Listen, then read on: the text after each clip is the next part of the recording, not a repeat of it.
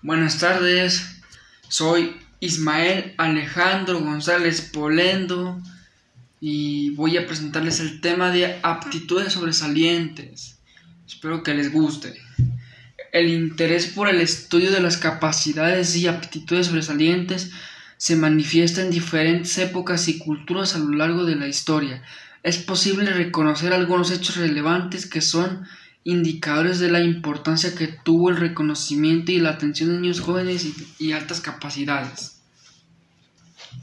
En la antigüedad de los chinos, en la antigüedad los chinos de la dinastía Tang desarrollaron un sistema de evaluación mediante el que seleccionaban niños con inteligencia elevada y que prometían ser más competitivos para ofrecerles la educación especializada que les asegurara una excelente posición en puestos gubernamentales. Igualmente, la cultura griega es quizá uno de los más conocidos ejemplos del énfasis en el desarrollo de las capacidades individuales para los clásicos griegos. Una de las principales metas de la educación fue el desarrollo de la, de la individualidad. En la Edad Media fue un periodo crítico para la manifestación y la atención educativa de los sujetos que con características sobresalientes en esa época las afirmaciones o tesis religiosas se sostenían más sobre la base de revelaciones espirituales que por la razón pues se argumentaba que eran misterios inconocibles cuyo entendimiento no se somete a la comprensión de la inteligencia humana.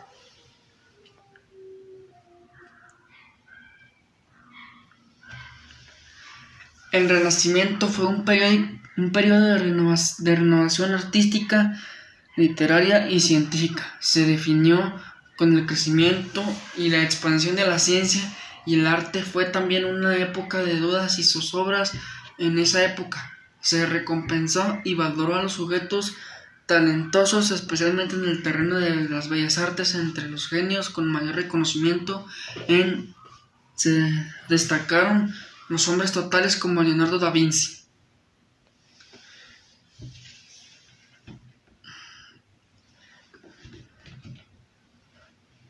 En el siglo XIX, conocido como siglo de las luces o de la ilustración, dio paso a las ideas de Condorcet entre hombre ilustrado.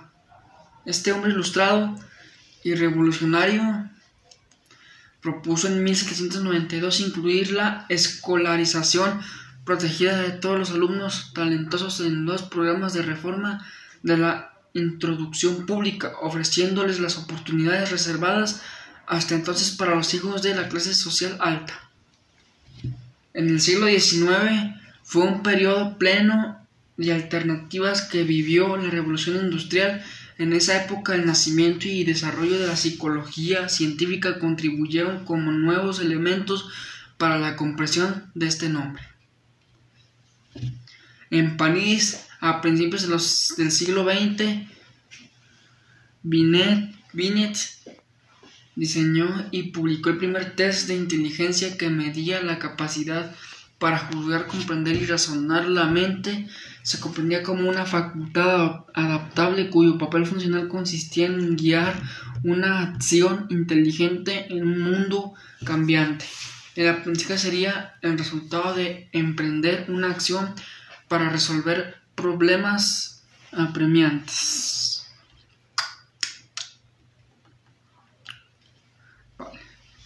En la segunda mitad del siglo XX, la concepción y atención educativa de los alumnos con aptitudes sobresalientes tuvieron importantes cambios. Se redefine el concepto de superdotación. Los conceptos de la inteligencia se definieron también y se clasificaron inteligencia monológica, inteligencia factorial, inteligencia jerárquica. Añade lo bueno. En enfoque jerárquico de la inteligencia diferencia entre la superdotación y el talento.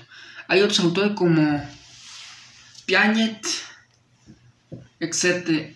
Piaget White Jason, etc., que estudian la naturaleza de la inteligencia sin sistematizarla.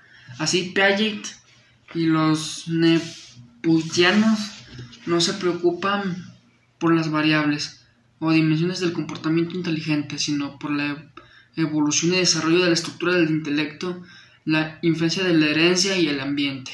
Las diferentes cualitativas son los modelos de componentes cognitivos y estudian y explican el funcionamiento de las capacidades humanas en términos de procesos, ejecución de tareas, control cognitivo y metacognición. La evolución de los conceptos de inteligencia y de la superdotación se ha desarrollado a lo largo de la historia. Las personas son capacidades, con capacidades sobresalientes, tienen los mismos derechos de los demás.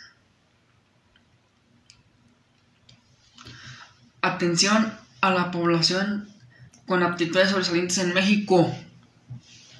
A mediados de los 80 en México se despierta el interés con el estudio de individuos que llegan a manifestar el promedio de mayor al nivel medio alto de inteligencia o que tienen habilidades, talentos y facultades extraordinarios.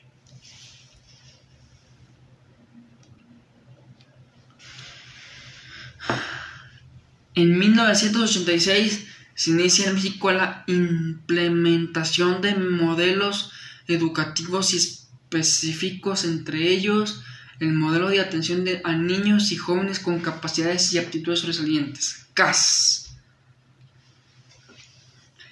El programa estaba basado en un modelo triádico de Hensuli, como conceptualiza la capacidad sobresaliente como el resultado de la interacción adecuada y, en determinadas circunstancias de tres componentes de la personalidad, habilidades por arriba del promedio, altos niveles de creatividad y compromiso con la tarea.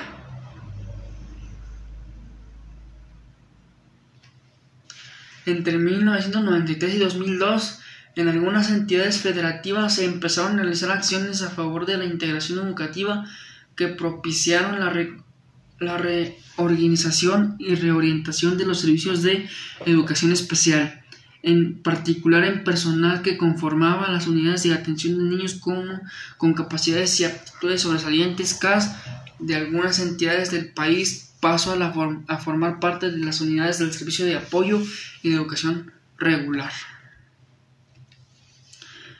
En el Programa Nacional de Educación 2001 y 2006 se plantea como una de las metas la elaboración de un modelo de atención de los alumnos y las alumnas con aptitudes sobresalientes. A partir de 2012 se desarrolla en México el Programa Nacional de Fortalecimiento de la Educación Especial y de la Integración Educativa. P N I E E. Ahí está. Bueno, eso es todo por hoy. Muchas gracias.